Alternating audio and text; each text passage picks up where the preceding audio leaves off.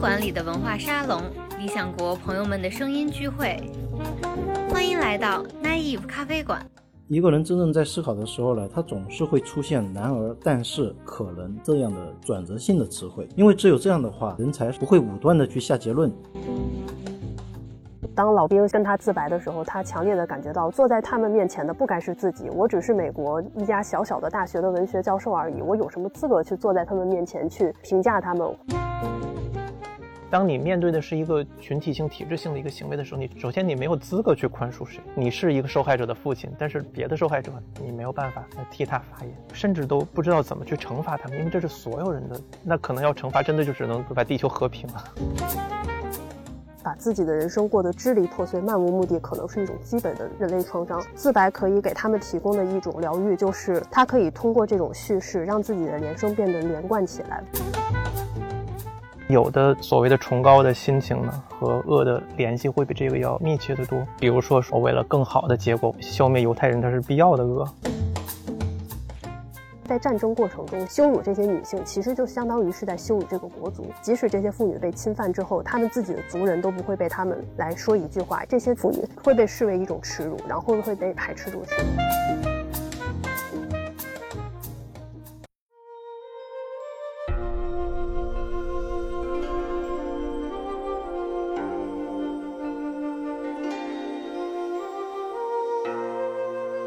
大家好，这里是奶一咖啡馆，我是好汉。那我们今天节目特别高兴，请到了三位嘉宾，然后有两位是我的同事，还有一位是自由撰稿人肖毅，他也是燕京书评的主编。然后请三位嘉宾给大家打个招呼。大家好，很荣幸参加这一次的对谈。大家好，我是理想国艺术馆编辑张璇硕。我也是艺术馆的编辑，混迹在理想国的一些平台上，有的时候署名叫 E.G 啊。对，我们今天讨论的话题其实是由理想国最近出版的一本书，就是《恶人》延伸开的对于恶的讨论。我们今天就要聊这个话题。那之所以找到肖一老师，他也来分享一下他作为一个读者，包括作为一个媒体从业者的感受。袁硕他是这本书的编辑，那他可以从这个角度给我们讲一讲这本书，包括他对这个内容的看法。然后雪峰老师之所以过来呢，因为他之前有一本书叫《恶的科学》，其实也是探讨恶。那但当然是跟这个书有一些不同的一个角度，更技术性的角度去讨论这个什么是恶。那我们今天为什么要跟大家讨论恶这个话题呢？其实除了出版的契机，还有一些别的原因。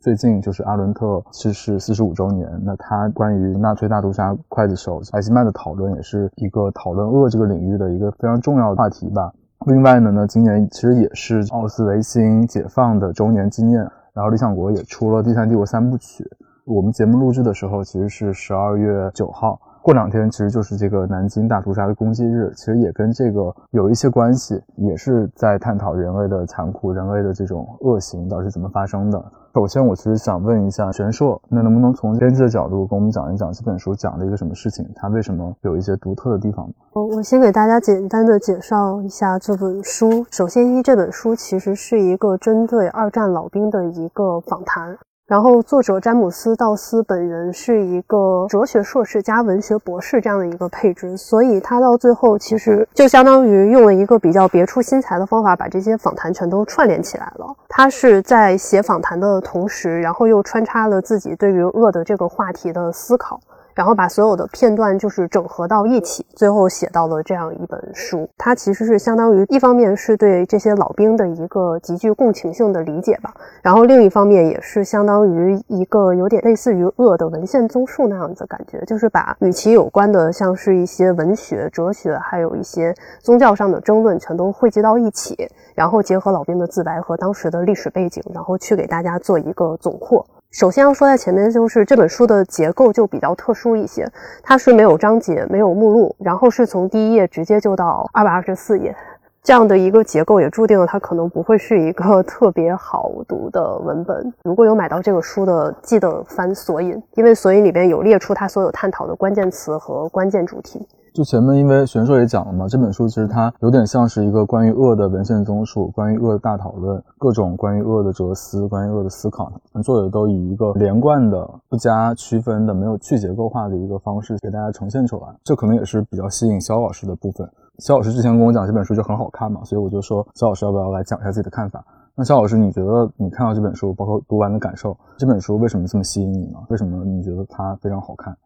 第一个是跟我个人兴趣有关系，对于恶与社会之间的这种关系，一直以来是我的一个关注焦点。虽然有很多书都写这一块的内容，但是这本书主要是它的行文方式让我特别喜欢。最大的一个特点是，它首先是一个采访，你会觉得这是一个叙述性的东西，然后又从叙述过渡到一个论述。但是在论述的时候，我就发现了为什么全书没有分任何的章节，就是它总是在不断的反转。每一句话你看完之后，你画完横线之后，你会觉得这句话特别好。画完横线之后，紧接着发现，这你刚刚画的线可能不对。因为作者立马又进行了一个悖论式的反思，推翻他自己之前的这些金句。就每一个金句的背后，他都会发现他的矛盾或者他的漏洞，以至于就是全书你看下来其实不会特别累的，因为他总是在牵引着你不断的去思考。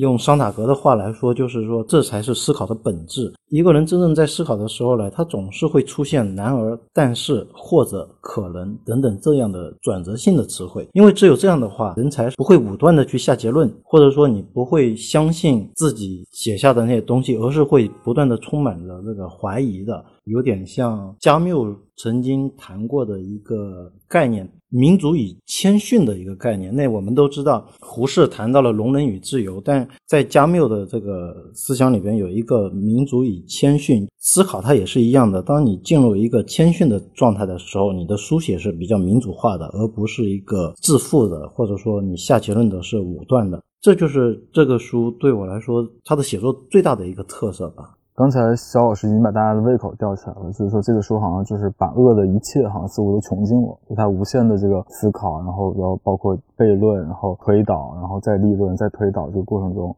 那我们其实就要给大家好好讲一讲，它到底涉及了哪些很复杂的面向，它对于恶的讨论到底是怎么展开的，它通过对恶的几个理解，从几个层面上这个悖论去展开这个全书，去推进他的思考，然后跟他对于加害者的访谈录结合到一起，它是一个这样的一个过程。其实可以请玄硕讲一讲。他最先介绍的这个讨论的恶的几个悖论是什么？他从哪几个方面去进入恶这个主题？那究竟在他的眼里，恶到底有哪些特别复杂的东西，需要去通过这样特别的方式去书写？其实这部分的话，就相当于现在可以带大家过一下这本书的序言部分。就是作者其实在这里边应该是有在序言把这个书的主题简单的给大家过一遍。他一开始的时候是提出了几组悖论，他的悖论第一个是关于精神创伤的悖论。一方面的话，就是战争一定给加害者还是被害者，其实都带来了一定的精神创伤。然后我们接下来，如果我们剩下的人想要去谈论它的话，我们首先要做的是一个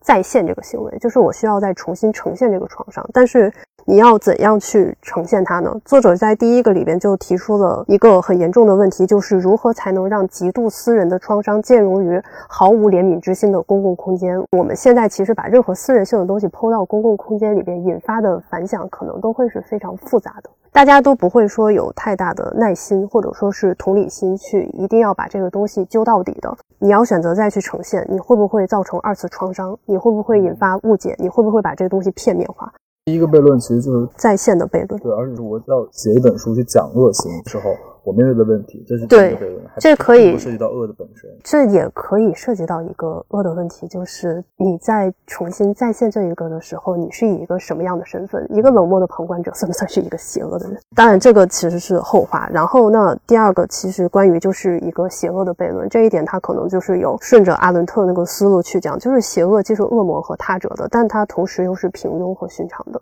当我们去提到邪恶的时候，我觉得大多数人第一反应应该是会把自己和这和概念切分开，但与此同时，作为一个平庸的人，我们的平庸本身就带有一定的恶性。这是一个悖论性的东西，然后是一个责任的悖论。这个其实可能涉及到一个主体性的问题，就是一方面我们是自由和具备自主能力的，但同时又是环境的产物。就你可以说我沦为一个战犯，一方面是环境使然，是当时的结构性压迫导致我失去了我的共情心；但另一方面，在亲手犯下这个罪行的时候，你又是以一个主体性的方式去犯下的。所以这里边可能也会涉及到我们后面探讨的一些问题，就是这些人他们到底。底是被塑造出来的恶人，还是一个本来的恶人。然后再到最后的话，他很有可能还会探讨的是一个利他主义的悖论，这可能就是跟邪恶相对的一个，就是可能利他我们会相对来说是一个善行，但是这个善行很有可能一方面你为了他人的利益牺牲了自己的利益，但另一方面帮助他人也是为了满足我们自己的利益。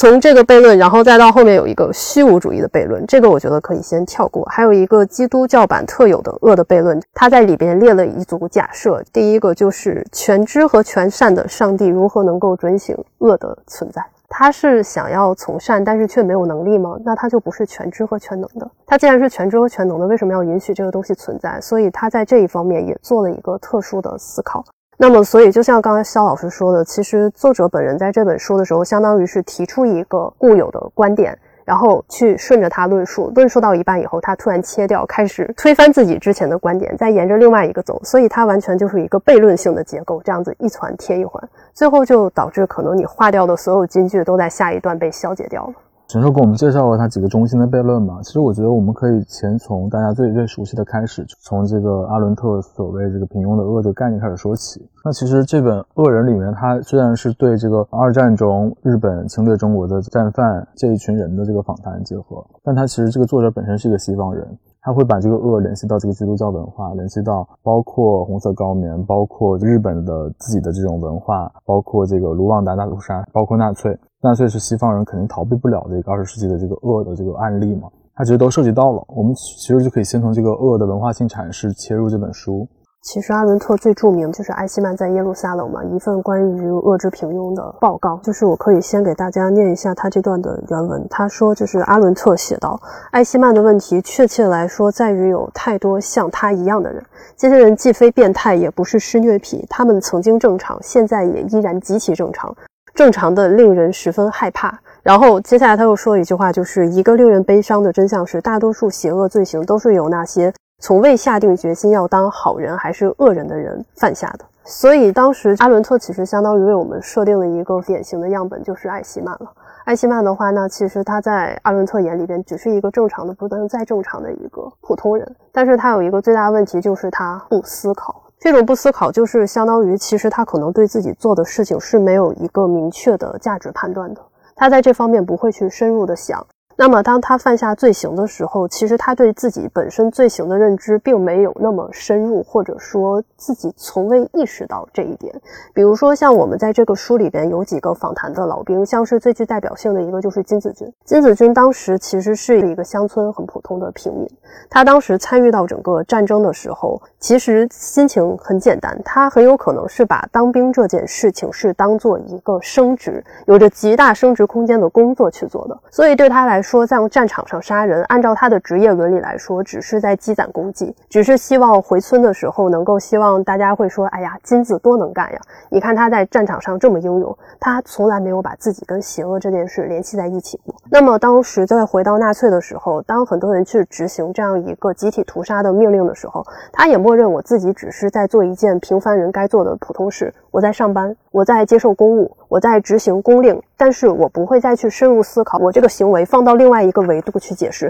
它是不是一个邪恶的行为。那么就是这种非深入思考的这种模式，导致了很多人他在参与战争的时候对自己的行为认知只是最普通的认知，但是当战争结束，然后这整个的意义被破坏掉了以后，他赫然发现自己其实已经犯下了非常残暴的罪行，以及我自己其实是一个恶人。他要用相当长的时间才能认识到何为邪恶，以及自己和恶是有关联的。这可能是他关于这一部分就是恶之平庸的一个非常的关键的论述点。因为理想国之前也出过一本叫《耶路撒冷之前的艾希曼》嘛，对他那本书算是对阿伦特观点的一个反驳。这个书里边也提到，就是道斯在写的时候也写到，就是后来有很多人去反驳阿伦特的观点，就是说一个犯下如此庞大罪行的人，你怎么可以用平庸来形容这个人？邪恶就是邪恶，你不能把它完全祛魅化到这样一个地步。他这本书里包括还举一些例子，比如说一些平常人，他在这个正常的职位上，他实际上做的很平常的事情，他在职业道路之内还是做的很优秀，但是他实际上他做的事情的后果是恶。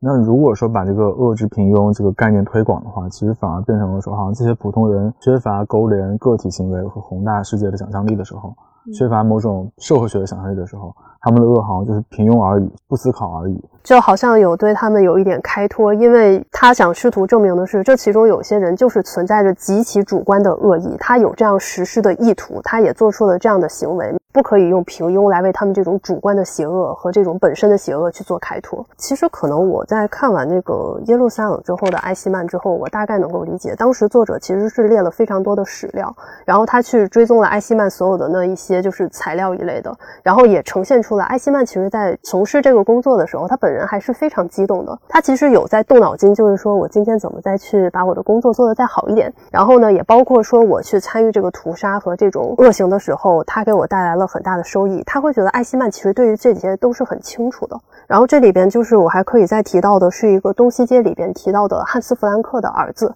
汉斯·弗兰克大家应该也都知道，就是很著名的二战战犯了。然后，但是他的儿子在提到自己父亲的时候，直接就是我反对死刑，但是我的父亲除外。他是个律师，他知道自己做了什么。汉斯·弗兰克是一个平庸的人吗？好像你很难用平庸和不思考来形容，因为毕竟他作为一个律师，很有可能已经是一个很出类拔萃的律师。我们可以说，他在被希特勒赏识以后，人生应该走了整整得有二十年的好运，应该是一路平步青云。好像你很难用平庸来形容这样的一个人和他的思考深度。同时，他对美学、对艺术又有非常深的研究。但与此同时，这并不妨碍他变成一个杀人狂魔。艾希曼他其实是相当于是非常高阶的那种统领嘛，在纳粹组织内部，说有这么强大组织能力的人，能把几百万的人送去集中营去杀害掉，你很难说这样的人是平庸的，他的能力绝不平庸。但是我倒是觉得，好像其实我可能到最后还是会偏向阿伦特的观点一些，因为实际上我觉得这种执行能力上的卓越，并不意味着你在另一方面的思考是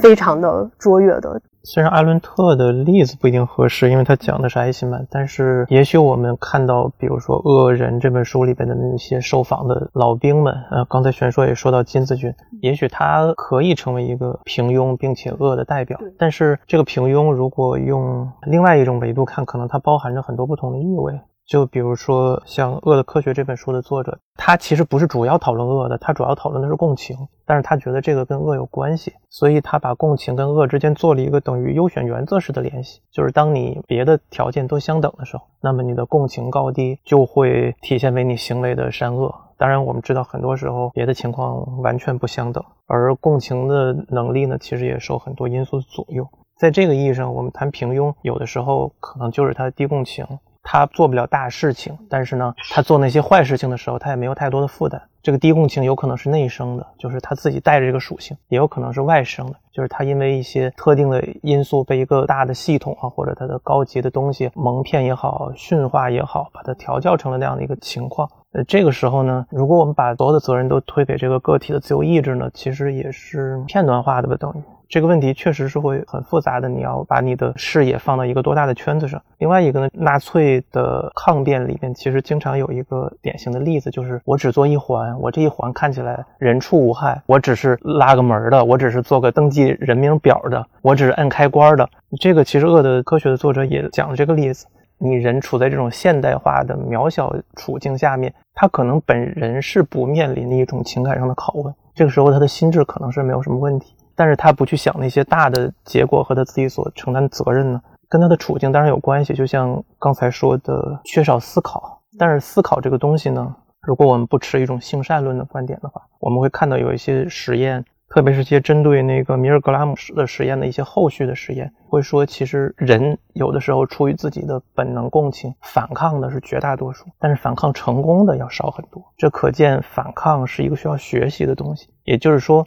我们可能都没有那么坏，我们就是平平常常的人，只是我们太弱了，不是我们太坏了，所以没有反抗成功，去做了恶行。所以这个平庸它到底是不是恶？它里面可能有很多的意味在里面。如果我们换一个视角去看的话。在《恶人》这个书里边，作者也谈到了，有的时候我们的恨往往是出于爱。我觉得他不仅仅是说会不会去思考，当然他这里边当然涉及到一个系统化的一个思考问题，就是这个思考之后的一个抉择问题是会有所偏差。之前采访德国的作家诺曼奥勒的时候呢，他的祖父曾经是纳粹，然后我就问他关于他祖父的故事，虽然说他很反对。他是一个纳粹的身份，但是他给我说的第一句话是我祖父是一个好人，他去参加纳粹这些行动因为他觉得纳粹是能够提供一个非常整洁的德国，就整个社会不会混乱。他觉得这是在制造一种秩序，会让这个社会重归美好。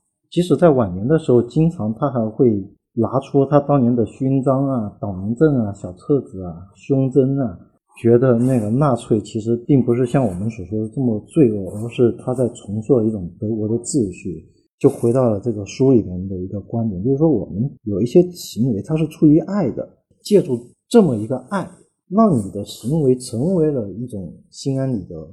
为什么我们需要去不断的去反思，或者像作者一样的不断的去推翻我们经常看到的一些常识问题？啊，我想起了那个伊朗的作家阿扎尔纳菲西，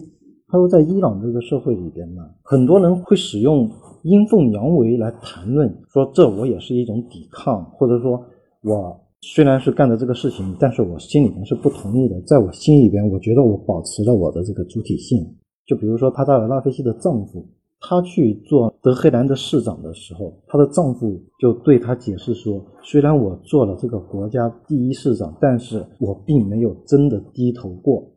但是纳菲西对她丈夫。这句话感到非常的不安。她说：“这种气质有着恶作剧式的成分，因为它代表的是一种达成沉默的一致，存在着一种危险的情感投资，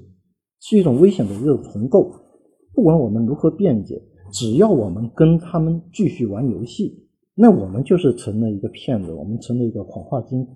我们并不会把这个恶当成恶。那这个东西就有点像阿伦特所说的恶的这个平庸化。”那它会逐渐的会导致我们道德上的松弛，还有精神上的一个懒惰，而这个东西恰恰是我们这个时代里面经常能够看得到的，就是我们对自己行为的解释总是插科打诨的。我听肖一老师说这么多，我的理解是，肖一老师认为其实。遏制平庸，从某种现实的复杂的层面上是可以理解的，但是它是不能被原谅的，因为它终究是一种道德选择。就其实讲到这个遏制平庸，我也有个想分享的，像刚才小野老师分享了他采访一个那个纳粹的后人的经历，因为之前理想国其实还有一本书，有一本书叫那个奥斯维辛一部历史，它是一个纪录片，然后最后就是也是成了一本书嘛，然后理想国引进出版了，它其实也是一个加害者的访谈录。英国 BBC 的一个纪录片导演，他去访问了十几位甚至更多的那个纳粹加害者，但是他是在他们已经年近八旬、年纪很高的时候，而且那些人都是逃脱了纳粹大审判。你也可想而知，他们当时的证词可能就是像刚才嘉宾们雪峰老师、包括肖毅老师说的这样，他们会插科打诨、自我合理化，然后逃脱当时的审判嘛。在那个访谈里最有意思就是说，那些加害者在他年纪已经很大的时候，他知道自己。已经离世不久的时候，他完全改变了他的论调。他就说：“我就知道我做这个小事儿，后续的那个链条是怎么样的。我就想净化德国。”他直视的镜头把那个话都说出来了，所以那个是给我的震撼非常大，也让我们思考到底遏制平庸这个事情是不是阿伦特的一个某种语言上的包装？那今天又怎么被我们看待？像刚才肖毅老师也讲到，就是说恶往往是跟某种爱、某种对美学天堂那种疯狂的向往相联系的。其实这个在书中也提到了很多。因为作者他其实是西方人嘛，他不可避免的就要谈到基督教文化里的这种对美学天堂的，包括纳粹在那个时代对一种美学上一种追求。他也谈到了东方文化里日本天皇对崇高感的追求，这是不是也是一个与恶相联系的东西？倒不一定说崇高的东西一定会导致恶。那个《恶的科学》里面，作者也讲到说，当你的那个崇高感是来自于巴赫，然后在教堂里感受到那种物质性的飞升的时候。那是你的一个很重要的或者很基本的情感需求，但是它看起来不带来一些恶果。当然，如果你变成一个狂热的宗教的原教旨主义者，那可能就是另外一个问题。但是有的所谓的崇高的心情呢，和恶的联系会比这个要密切的多。比如说，说为了更好的结果消灭犹太人，它是必要的恶。所谓的 for the greater good，但凡带着这种心情的人类，因为人类都是有限的嘛。大家的理性也好，或者甚至非理性也好，能够考虑到的结果的事态的步数都是极有限的。人类世界的那种涟漪及自我实现，然后这么大的一个七十亿的，这还是活着的人，绵延在时空里边的这个大系统，你到底会带来什么样的结果，或者带不来什么结果？其实凭有限的理性是很难很难预料到。所以我们要说，人其实一定要反省自己的这个过度自信。但是这里面确实有一个悖论。一方面呢，我们的决定肯定经常是错的，或者我们的判断经常是错的。但另一方面，我们又必须决断，不管你的意识多么的有限，你的判断多么不完备，但是时间的节点就卡在你流逝的生命过程中，就得决断。确实可能就是人类的原罪之一吧。对，而且其实书里边作者也提到，就是。我去接受这样一个清晰的架构，其实是一个很舒适的事情。就是他在书里边也直接提到了，就是说你去服从一个架构，你去融入一个架构，它其实可以给你带来一种满足，就是你逃避了现实生活中的种种复杂性和不确定性，然后你只需要依照这个结构去做简单的二元选择和二元判断就可以了。什么是善的，什么是恶的？我现在做的事情就是好的，然后它可能会给你提供一个非常稳定的信仰架构。但是当然，我们也知道这样的架构很有可能。在某一个节点就塌掉了，就像这里边很多去参加战争的人，然后你去看他们事后的这个自白，他确实，他到最后必须得面临自己当初信仰的这个东西一点一点崩坏的这么一个过程，就是你信仰的意义到后来完全被消解掉了。但当时你又怎么能预见这种事情呢？当时你觉得它是无比清晰的，这样子做就可以了呀。其实刚玄硕提到有一个动态的问题，那我觉得这个有可能是。对我们呃弥补这个个人有限性跟决断的及时性这样的一个悖论的一个出口吧。一个是呢，我们要拓宽我们的空间范围，就是把同一时期的想法尽量跟更多的人去交流，看看大家都是什么样的立场、什么样的道理。当然，这个就既需要训练、需要培养，然后也需要契机，不是那么容易做的事，特别是在有些情况下。另外一个就是时间上的一个变化，明明一个人可能会发现，经历过他的人生的一部分时间以后，或者有了新的见识跟接触以后，他会发现自己以前的判断是错的，或者哦，以前的那个自己才是更好的自己。无论怎么样吧。但只有带着足够的反思跟足够的历练的时候，他才会得到这样的一个东西。刚刚这几个讨论可能都涉及到这个书里边作者自己本来比较复杂的一个态度，就是说他是以一个美国人的身份去采访这些战犯。他在采访的时候，其实美国那边也是刚经历完九幺幺事件，然后呢，也是之前有参与到越战，接下来又参与到海湾战争当中，所以他在。做这整本书的时候，其实他本身对于自己的立场是非常的不确信的，也是在书里边不止一次的质疑说。在最后直接写出这么一句话，就是当老兵跟他自白的时候，他强烈的感觉到坐在他们面前的不该是自己，我只是美国一家小小的大学的文学教授而已，我有什么资格去坐在他们面前去评价他们，或者说去阐释他们，去把他们这种东西去写作出来呢？他其实是非常质疑自己的立场和写作者的权利的，也包括说他直接提出了这个问题，他一方面要去追溯别的地方的罪行，但另一方面对别的地方结构化的恶非常敏感，但是对自家后花。园发生的事情又不闻不问，这也是他书里边的原话，所以这里边也都是他这种特殊的立场和对自己的反思所引申出来的一些问题。有的人是对近方有很大的共情能力，但是对远方好像就是非常民族主义的态度。有的人是相反，他对身边的人反而很冷漠，但是对无限的远方反而怀着特别大的那种共情。其实说句实在话，民族主义本身作为一种情感，其实也是一种蛮特殊的情感。一方面，其实他做这种暴行是因为维护群体里的其他人去做，我有极强的正当性。比如说，今天咱们三个是一个群体，有人给了你们一刀，我小张冲出去，二话没说给对方。一刀，我在这个给刀的时候是个非常恶人，但是你问我的时候，你说为什么？我为了保护我的同事才做的。我在参与战争的时候，我把我的命豁出去，但与此同时，我是为了保护我的家人，我的人。去做这件事情，无论是侵略军和被侵略军，都在付出自己的生命，而他们里边都有一个在他们看来正当理由，因为这个理由很有可能也是虚构的。这一点后来对于犹太人的这个罪行里边也是非常的明显。所以说，当时说纳粹那边他会有一个概念，说我们要创立一个整洁的欧洲，的确是非常整洁。我记得托尼朱特在战后欧洲史的时候也说，战后欧洲确实是在这种战争和这种冲突之下，慢慢的变成了一个原来它可能还是一个混杂性的，每一个街道都会有很多的。犹太人，但这些犹太人并不是一个特殊的身份，他们大多数都融入了自己的所处的地方的主流。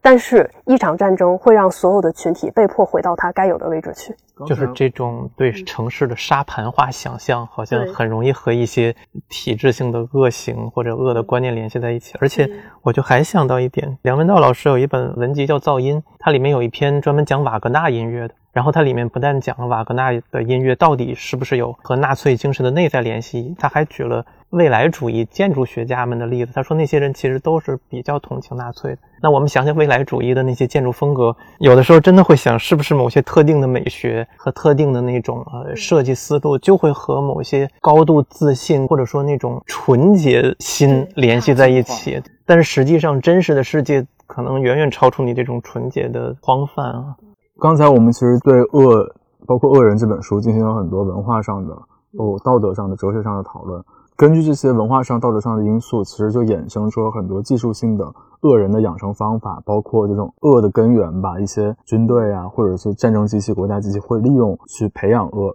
我们其实进入了《恶人》这本书关于技术性细节的一些部分的讨论。那雪峰之前是《恶的科学》的主编，其实可以给我们介绍一下《恶的科学》这本书跟这个恶人有什么呼应，在技术性的方面。因为刚才也讲过了，这个书其实它的切入点更多的是对共情这个概念的思考。《恶的科学》是它美版的书名，然后它英国版的书名就叫《零度共情》。共情也不一定带来恶性，因为它还有相对积极的低共情的情况。他就提出，人呢就有共情等级的差别，这个差别呢，当然都有物质方面的原因，或者说客观方面的原因。你自己的决断跟外部的环境并不是对立的，因为你的决断也不是凭空掉下来的。我们如果基于这样的一个差别，其实就可以把很多的所谓道德因素呢物质化。这是他的那个书的一个基调吧，但是他举了很多的例子，包括低共情不那么有害的情况，比如孤独症，和低共情很有害的情况，比如说那种变态的凶残行为执行者。就像刚才说的，这是在别的情况都一样的情况下，我们才可能说看到这个共情水平对人的善恶的影响。但是我们也知道，别的条件经常是完全不同的，就好像两个人一个高一个矮，这我们是说他们站在一层楼上。那如果一矮的人站在四楼，然后高的人站在一楼，那他们的海拔肯定是不一样的。这个也是我们经常见到的，就是所谓优选原则的一个差别，就是不同的原则凑在一起的时候，哪些在显示它的主导性。这个是一个不同于非此即彼的那种模型的一个思考方式。还有一个就是，你看恶的科学会觉得有些行为它的结果就没有战争那么的残酷，虽然也非常残酷，但是它好像让我们觉得这个事儿比战争更加的不合理，更加的恶性，让我们更加觉得可怕。比如就是和平时代，一九八四年在美国没有什么任何问题，但是就有一家夫妇把自己的亲生女儿从十一岁关了她二十四年，就凌虐她。而且对外呢，这家的夫妇就表现的那种慈祥谦和，都是好邻居、好夫妇。只是他们的女儿失踪了，直到二十四年以后发现，就是他做这个好像没有崇高的正义感，没有人的逼迫，没有人的诓骗，没有任何东西，但他就是做。他当然他的受害者很糟糕，我们也不能说这一个人的痛苦就更小。但是粗暴的讲。它跟战争中的那种尸横遍野比起来，好像是不一样。但是我们好像又觉得战争行为总有一些合理性，尤其是反抗者的行为。反抗者其实也杀非常多的人，而且手法也未必就不残酷。但是我们好像觉得这就是有正义性在里面的。对，就有时候这种恶，它如果变成一种非常纯粹的恶，它其实反而那个给人造成的恐惧和那种破坏力更震撼人心的。但是呢，有一个相对欣喜的一个消息，就在于这种极端的所谓心理变态也好，或者说共情的严重腐蚀零度共情的人也好，恶性零度共情，呃，积极的不算，他们的比例在在人群中是不多的。这个所谓有一个正态分布嘛。同样，我们看恶人这个书里也会发现，说其实，在战场里真的积极开枪的人，也就是很少的一些人，百分之十五到二十。嗯，很多人可能没轮到开枪就死掉了，或者哭喊着逃窜，说明其实大家的心理上面，多数人还是正常的。虽然大家的行为可能在某些不同的楼层、脚底下不同的东西的高度，造成了他们的恶行，其实有非常大的差别。还有一点就是，《恶的科学》这本书的作者其实是相当人道主义的，他的这个人道主义就是基于一切都有因果，一个人这么粗暴说他是一个坏人，他做了很多坏事，都有原因的。我们把他这些原因克服掉呢？这个人就可以改造好，就可以变成一个不那么坏，甚至变成一个好人。他也举了一个例子，就是一个屡犯的杀人狂的一个例子，也说了他小的时候从六岁开始就受到各种的虐待，然后生长环境一直很不好。后来他杀了一次人，越了一次狱，又杀人。但是他说，在他死前他改造好了呀。他跟我们聊天，他去给狱外的人去做讲座，都是劝慰他们要善待自己的孩子也好，或者善待自己的行为也好。但最后因为法律，他还是被执行了死刑。那对于这样的人，我们是不是应该给他机会啊？或者说，有的人为了报复自己的男朋友，把他跟男朋友一起生的孩子杀掉了。做出这样的行为的人，我们就觉得他不正常。就是这个人报仇，你可以去找男朋友，或者你可以去找男朋友的现在的相好，但是他没有，他有那样的一个想法，那这种想法我们在心理上好像就很想把它诊断成为一种病情。但是呢，当时的那个心理诊断书还是第四版嘛，DSM 的四，当时这种行为肯定不是病。那么不是精神科医生就说他有完全的行为能力，他有意志的清醒，没有办法为他开责，他肯定是故意杀人而不是过失杀人。那《恶的科学》的作者也说，那这个到底是这个人的问题，还是你精神统计诊断手册的问题？他是这样的一个立场吧，大约。而且他也讲了一种战争的遗属，两个父亲互相用对方的语言问着和平，说我们的儿子都死在了战场上，但是我们希望这种残酷不要延续下去，我们彼此原谅。但是这说的其实都是那种个体层面的事情。恶人这个书呢，其实它有一个提法叫做极端的恶，无法惩罚也无法饶恕。当你面对的是一个群体性、体制性的一个行为的时候，你确实首先你没有资格去宽恕谁。你是一个受害者的父亲，但是别的受害者你没有办法替他发言，甚至都不知道怎么去惩罚他们，因为这是所有人的。那可能要惩罚，真的就只能把地球和平了。在这个问题上，其实侧重于结果的行为和那种人文性的传统反思呢，其实有比科学复杂的地方，因为科学它讲究模型嘛。模型就一定是抽象简单化的东西，它要切到一个很小的布块去看，基于这个才可以慢慢的把这个图谱做大。就对于我们有限的一生来说，这个显然不够快啊！要动态性的去理解这些事情。就无论是我们，就刚刚所说的是，因为这个情境在书里边叫我们周围的一个威权结构，就是无论是我们的道德也好，还是法律也好，实际上这只是我们当下的一个结构性，对于恶也好，事件也好，它的这个定义都是一种暂时性的，有点像，比如说以前的一些道德后面变成了法律，然后以前的一些法律又从那里边剔除掉了，又变成了道德。那不同的时间、不同的地点，针对不同的事情，它就有一个不同的解释。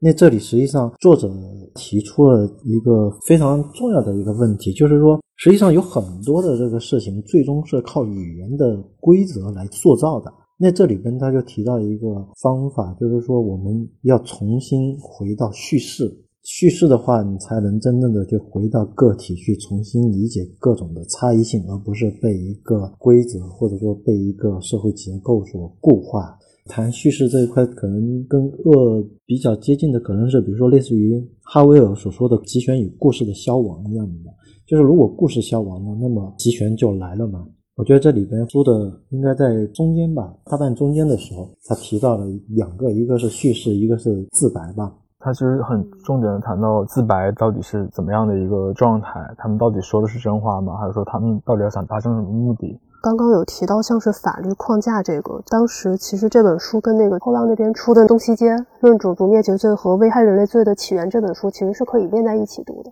因为其实一是他们都是有涉及到对战犯后代。的一个访谈，二是它其实都涉及到一个个体和群体之间的这样一个反思。东西街的这个作者本身是一个法学教授，然后他当时其实是通过追踪自己的家族史，然后发现其实在二战纽伦堡审判的是那个最关键的节点里边，提出了两个就是很关键罪名，一个是种族灭绝罪，一个是危害人类罪。那么值得一提的就是这两个罪名在当时的人的心中是没有这个概念的。就是当时我们所有人都知道犯下了罪行，但是无论是从法学上还是是从哪一个框架上，你找不到合适的去形容他们的东西。这两个概念其实都是在那个时候才出来的。然后他去追踪的时候，发现提出这两个概念的人，其实曾经在一个叫做利沃夫的小镇上有过交集，而且就住在一条街的东西街。他的外祖父也是住在那一个小镇里边，然后就从一个家族史引到了一个法律史，这其实可能是一个框架性的这个东西，它可能它的变动一定是延后的。人类真的其实还是会比较延迟性的，即使是当时犯下这样的罪行，但是没有人可以意识到这发生了什么。这可能是一个补充的可以看到一个点。这本书里面其实也有提到，就是那个种族灭绝罪的提出者莱姆金，就是有一笔带过他的这个思想。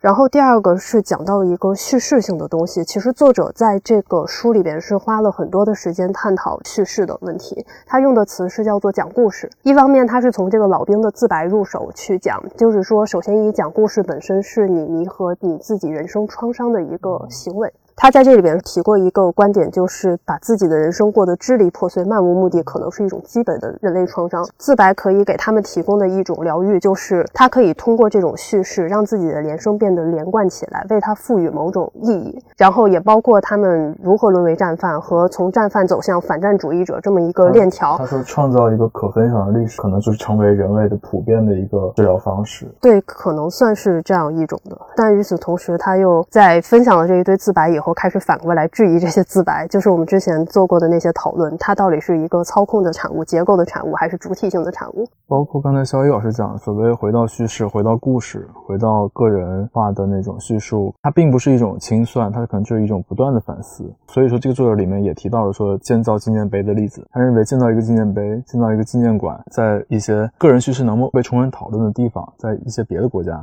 它可能就变成了集体式的一种清算和遗忘。它反而是一种一劳永逸的忘却，不是某种真的去反思它，或者说进行更深入的思考。他在那个原文里边写的就是幸存者的创伤会被公开重叙，用一种足够泛泛而为大众市场的听众接受的方式去重述。当然，他也在这里边提到过“大屠杀”这个词，就是里边有一个受害者曾经表明自己是非常讨厌“大屠杀”这个词，因为他把太多凌乱的东西用一个干净的词掩盖了。也包括说，通过这个加工以后，大家好像觉得我们已经纪念过了，然后这个事情可以理所当然的过去了。这个思路极端化下来，我们如果做任何的概念化，都是在简。简化真相的话。那其实叙述也是不可能，因为你任何叙述都是抽象跟概念，这个很典型的黑格尔式的困难。但这里面也有一个问题，就是其实作者在引用任何一个观点的时候，其实他也都很难在一个这么小的体力里边去把它深入延展，所以最后这些观点都在发展到某一个我可以说是相对来说较简单和浅的层次的时候，就相互抵消掉了。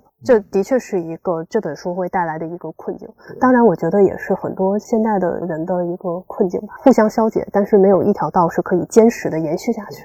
的。作者其实他是对这个二战的侵略中国的这些老兵进行了一个访谈嘛？那毫无意外的，或者说被我们忽略的，或刚才没有讨论的，他这个暴力和恶行，包括这些恶人，他都是高度性别化的，他无一例外全是男性。所以他就讨论了很多，分享了很多生动的案例，包括这些日本人怎么回忆自己强暴中国的妇女，包括杀婴儿，或者说对慰安妇这些方面的议题。玄硕之前在那个伦敦政经读性别研究 （gender study），那这个部分也是你来开一个头，分享一下他这个恶人里怎么样去切入了这个性别的议题。我先提前说到一点，我的专业素养并不过关。然后第二个，我要在不过关的情况下跟大家阐述一下这些东西了。首先，第一个，作者在探讨这一部分的时候，他的确引入了很多关键因素，比如说像是种族、性别这些元素是否会让某些人更容易产生某些暴行。他在里边有单独安排一个访谈，然后这个访谈就是他直接去向老兵提问。问他们对慰安妇的看法，问他们是否有参与过此类行为，以及他们事后对这些行为是什么看法。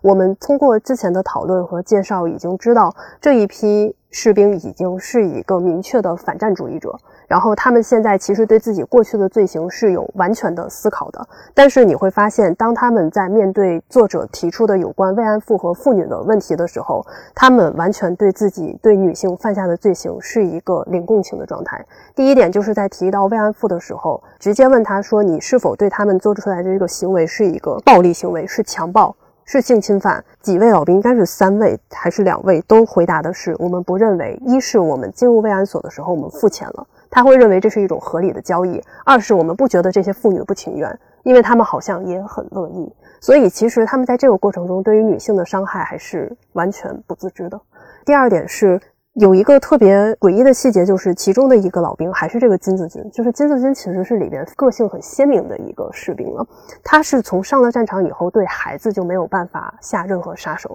但与此同时，你问他对慰安妇的看法，他会觉得没有什么。这里边作者其实是有引用一些女性主义角度的视角去讨论这个事情。一是在战争的时候，为什么上战场的是男人，但是会发现女人总是在这个过程中遭受到额外的侵犯和羞辱呢？他在这里面提到一个观点，就是因为在战争过程中羞辱这些女性，其实就相当于是在羞辱这个国族，就相当于是打碎这个国族。而且最主要的就是，即使这些妇女被侵犯之后，他们自己的族人都不会被他们来说一句话，因为这些在战争中受过侵犯、受过伤害的。妇女只会被视为战败的证明，会被视为一种耻辱，然后会被排斥出去。这也是很多慰安妇，因为很多人会认为你们其实是被外族玷污了的，就是你们继续活在这个世界上，对我们的颜面也是一种损失。这其实就是一种双重羞辱。在这种打碎的过程中，他们被外族侵害，同时被本族不被承认，然后就造成了一种非常割裂的东西，就是完全把这个人客体化，像一个东西一样，像一个战利品。之前我看《恶的科学》的时候也在想，就是他这个零度共情里边是否有一些共性，的确是有这种性别化趋向。除了刚刚选手讲的这个慰安妇的这个事情，他还讨论了一个事情，就是说为什么军人会强暴妇女？大家听到这个问题都会有一个想当然的答案，就是发泄欲望嘛。但他就说，他其实这个角度上是解释不了一个事情的。那你如果你只是发泄欲望，那你只是宣泄性欲嘛？那你强暴就好了。他就说，为什么我们总是观察到强暴常常伴随着激烈的暴力，甚至是直接虐待？或者杀害，那其实他就认为说，如今大多数学者他其实都认为，战争时期的强暴其实是出于这种暴力的心态，而并不是简单的发泄欲望的心态。他援引那个玛利亚马斯和那个玛利亚呃斯特恩的那个观点，他就说，士兵把这个强暴的根本原因同他们无法保有某种理想的异性恋的男性气质相连接在一起。他就用呃某种心理学的方式吧，去把这个强暴和这种极端的暴力和恶行的行为，他就引入那个最经典的。概念就是 masculine，就是男性气质，就是我去强奸一个妇女，我去犯下罪行，其实最根本的是为了维持我身为一个男性的这种阳刚之气。就是弱者向更弱者嘛。他在部队里虐成渣，然后他出来以后，他就要把这种虐待传递下去，这样他才能发现哦，原来我也可以虐待别人。我我是强大的。所以女性经常受到体制性的、规模性的伤害，可能也因为女性的社会结构这么多年来、几千年来一直很弱势。包括共情等级上面统计性的差别，女性确实总体而言比男性要高一度，可能就是因为活着不容易，活着更不容易，所以我们要在这方面更能察言观色，或者更有觉悟一点。但是你说到刚才孩子的问题，我这正好有个例子，在《恶的科学》第十六页，是来自一则英国的新闻，讲的是二零零二年乌干达的一次叛乱事件嘛。这里面的那个讲述者，一位母亲讲到说，叛军的那个女指挥官命令我们所有带孩子的人把孩子提起来，往门廊的柱子上砸。我们只能听他的命令砸死孩子，所有带孩子的人都只能把孩子杀了。你要是做得慢了，他们就打你，强迫你更用力的把孩子往柱子上撞。最后有七个孩子像这样死在了自己的母亲手上。这个指挥官的心情呢，其实就很微妙。一个是呢，他的这种命令呢，好像跟战争行为没有直接的关系。如果你觉得这个要斩草除根，那你杀了就完了。你为什么要用这种残酷的手段来让这些母亲自己来杀掉自己的孩子？我稍微补充两点，就是案例上的，就是恶人里边同样提到的有两一个案件，一个是其中一个老兵自述自己当时被命令的是当着一个孩子的面射杀他的母亲，或者是当着一个母亲的面去射杀他的孩子。他们还当着另外一个孩子的面也是杀那个母亲，最后是眼睁睁的看着那个小孩子扑到井里边，就是他们把那个母亲丢到井里，然后那个孩子也跟着跳进去了。最后指挥官命令那个老兵说：“你要往里面再扔一颗手榴弹。”就是如果你只是去杀人，你有必要去做到这一步吗？但是在战争的过程中，这种暴行就是无限延伸下去的。所以说，我觉得在战争中对女性的这种系统性的暴力，其实就是长久以来父权社会里面对男性心理机制的这种扭曲的这种影响。书里边也提到一句话，就是他说他讲这三个慰安妇的故事，与其说是男人对女人做了什么，不如说是战争对这些男性做了什么。他有一句话，他说父权社会中的男孩必须做的心理工作是内化一种稳定的男性气质，并且回避自己的女性气质。他说这些男性在施暴的时候，其实是杀死了自己的内。在女孩，但其实不是这个父权社会的逻辑之下，没有这一整套铺垫的。你不需要杀死自己内内在的女孩，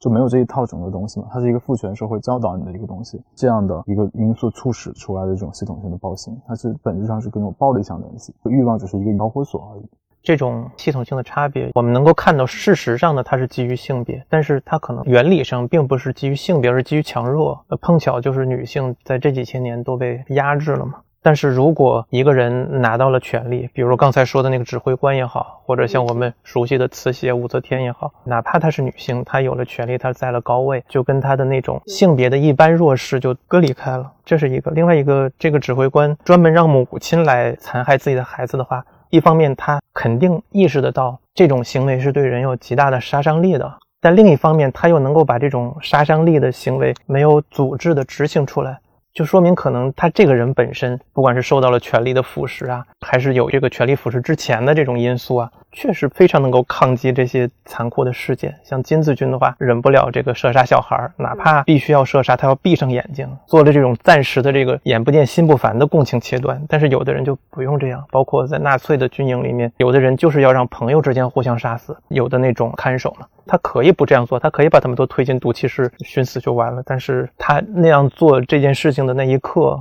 他可能真的就心里还蛮有问题的，对他其实是在享受一种作恶而不用负责的快感。但同时，这种心理有问题呢，我在看《恶人》这个书之前，我可能没有充分意识到，他其实确实是部队这种系统里一种制度性的驯化。玄硕说过，你进兵营以后。你要受的这种传帮带式的虐待，他会提到里边专门的就是那个新兵培训嘛，然后你还要学夜莺叫，然后老兵会说你叫的好听或者不好听，给你两巴掌。对，然后我们就可以想起库布里克的那个片子嘛，训新兵嘛，他们进来以后，那个教官骂一顿，把你骂到人格分裂，那是一个必要的环节。这样的话，你不爱自己了，你把自己当做一个行尸走肉的时候，你同时就会把别人当成这个东西，因为共情是基于这种镜像嘛。你对我，我对你，那我都没有了，你也就不是个人，这样就利于这个士兵变成一个凶残的东西。就不管是刚才说的那乌干达叛军的那个指挥官，还是什么纳粹集中营的看守，他这个东西有可能跟他参加到这个环境之前的那种心态有关系，但是也有可能他在这个环境里两颗豆子种下去长得还不一样，可能他就是发育的更快，就变成了那样的一个狂魔一样的人物吧。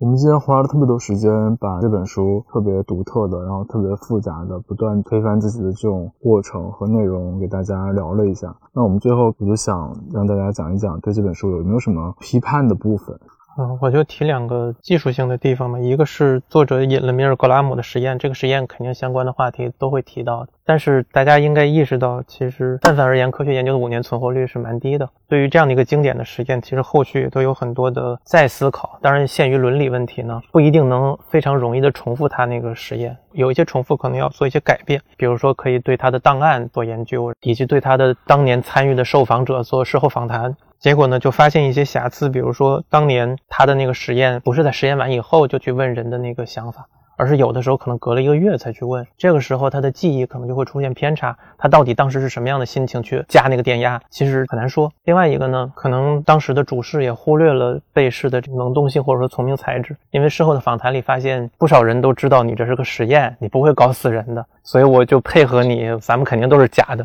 但是他们这个想法当时也没有机会也好，或者说可能没有被主事者充分的呈现也好，总之是没有表达出来。在两千零七年的时候，其实有一个重复，我没仔细看它具体是怎么样方式重复的，但是好像也是有那种加电压的环节，是怎么通过伦理审查的就不清楚。这个大家可以去查一下《大象月刊》里面发的文章，就是这篇文章里讲到说，其实我们在实验过程中发现，几乎所有人都在反抗，只是有的人很早的反抗成功了，有的人就在说，我实在做不下去了，你饶了我吧，这个太惨了。这是他的反抗方式，只是这个方式不够成功。这表明这些人的反抗能力需要学习，而不是他们的人性需要学习。种种这些吧，就让我们意识到，其实，在引用心理学的经典实验的时候，可能不能这么大而化之的就说他提供了这样一个框架，说明了这样一个理由。就像阿伦特不能大而化之的就用那个什么前十几分钟的艾希曼就敷衍出他的那一大套的呃理论，有可能理论是对的，但是你例子错了，总归是让人觉得缺乏说服力。另外一个就是有一个非常细节的部分，作者讲到维特根斯坦也说过，伦理和美其实有它的那个相似性，在他讲伦理跟美的相似性的部分里面引了维特根斯坦的例子，但实际上维特根斯坦对这两个的态度是那种消极性的同类，就不是积极性的同类，是因为他们两个都不可理解，所以觉得他们有相同性。那不可理解的东西不意味着他们就有内在的一致性。我先说一下，其实作者本人在写这本书的时候，其实是在用一个极富同情心的方式去写的。然后呢，也因为他过度敏锐，这个敏锐一方面是对他对老兵的细节、他们的那种精神状况，还有他们的深层情感和敏锐；另一方面，他对自己也非常敏锐。我可以先举一个例子，就是他在访谈里边，我觉得做的相对比较好的部分，就是他会想办法去跳开老兵已有的那个叙事系统。就是因为他认为这些话可能这些人已经讲过很多遍了，所以我要换一个方式去提出问题。其中就是他在访问金子君的时候，他会突然问，就是说你的母亲对这些事儿是什么感受？然后金子君愣了一下以后，就是讲到他从战场回来以后。见到他的母亲，他的母亲那个时候就是已经重病嘛。见到他的时候，第一件事是先去摸他的腿。作者不知道这是什么意思，翻译告诉他说，在日本的话，如果你觉得一个人是鬼的话，鬼是没有腿的。所以他的母亲伸手去摸金子君的腿，其实是想证明自己的儿子是真的活着的。我大概是问了好几个可能读过这个书的朋友，都觉得这一个细节其实是呈现的非常好。当然，他书里面还有很多其他的细节，但是这种高度共情式的写作也会带来一个问题，就是作者会有相当一部分集中在自己的感受上。当然，他也意识到这个问题，其实他有为这个东西道歉，就是说他没有办法克制自己，不去注意自己的行为，包括说他写他自己在采访过程中感受到的那种割裂感。他之所以用这种一节一节的方式去进行，一方面是因为他的论述本身是相互悖论的，一个要反驳另外一个，还有一个就是这种切割式的方式其实很符合当时他在访谈时的感受到那种时间和空间的流逝感，就是我前一秒还在这里跟你做访谈，在这个访谈室里边，我可能已经快睡着了，后一秒我就要跟着翻译还有我的摄影师一起出去，在京都旅游，就像一个旅游客一样。你在这种非常现代化的高速运行方式里边，就完全对他来说，这个体验是割裂的。这个人又非常敏感，然后他可能用了大量的篇幅去阐述他自己，阐述他自己的困境，然后关注他自己的情绪。但这样的话就会造成一个问题，这些也值得被批判吗？他不是批判，只是说可能我会预料的话，就是大家对这个东西会有不同的反应。对一些人来说，文学性是一个特别好的切入点，因为你这样子的描写，你这样子的细致，你坦白你心里的感受，会让我觉得我很贴近你。但对另外一方面来说，一些人会觉得这样子的自我沉溺和一种对自己的过分关注，可能会削弱你论述的那种有效性。会削弱你观点的那种稳固性，这是第一个，就是它的呈现方式。当然，这个我觉得也不能说是批判的点，只能说我觉得它会是争议比较大的一个点。第二个是在一个短短两百页的书里边，他要试图去讨论恶这个主题，我只能说两百页还是太少了。一本书的时间想要把这个问题看透，还是太短了，可能一辈子你都看不透这个问题的。这就意味着，在两百多页的时候，你去讨论这个问题，每一个观点没有充分延展开，就互相消失掉了。这个也是我刚才之前有提过的。所以还是那句话的话，这本书其实蛮适合作为一个入门的切入书。但是我觉得大家应该容许说，可以跟着他的观点再去向前走。比如说他在里边提到那个纳沙努斯努斯鲍姆善的脆弱性，其实像这些书他提到的，大家都可以再去翻开细看一下。去延展看一看，你是不是可以从这个相互消解的这个概念里边找到一条可以相对更稳固的论述，让它更坚实起来，而不是说停留在一个我提出一个观点消解一个观点，提出一个观点消解一个观点。像这样的叙述，不管是刚才肖老师说的回到叙事也好，还是刚才两位说的文学性也好，其实它更大的作用可能在于提示上。所谓开卷有益，就是我们翻开这个书，发现哦，原来有这样的事情，有这样的情感。但是可能我们也要意识到，它给不了你什么样的结论呢？就是这些人到底有多坏？因为其实这些人都是碎片式的嘛，或者说这个事件到底有多坏？那你要统观一个事件的话，可能就要借助别的材料跟别的视角，提示性的叙述肯定是重要的。也许我们不应该止步于此吧。嗯，我想说的刚刚也谈到了，就是对于作者的这个共情性，因为任何的情感它都有它的危险性。反过来说，思考也可能是一种情绪式的表达，一种情绪式的一种行为。因为你在不断的反转的时候，很有可能你是一种情感的一种冒险，它很有可能是过度了，也有可能是削弱了。这个东西是我们不太清楚的。按照这个作者的论述来说，首先是他去采访的时候，他先跟那个翻译说我什么问题，然后翻译再翻译这个问题给对方。对方返回又经过了，就整个的这个翻译的这个过程，包括他的书写，